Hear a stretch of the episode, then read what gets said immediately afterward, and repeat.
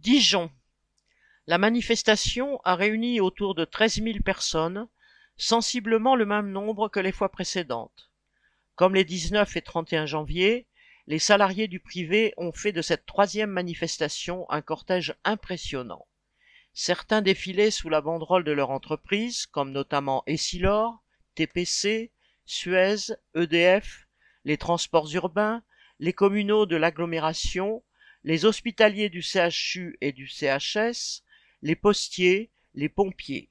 Mais beaucoup d'autres étaient venus individuellement ou en petits groupes, comme ceux de l'usine Pampril à Nuit-Saint-Georges, des magasiniers de grande surface, des chauffeurs-livreurs, des aides à domicile, des employés en EHPAD ou en structures médico-sociales et en foyer, des postiers, des employés du centre financier de la Poste, des enseignants.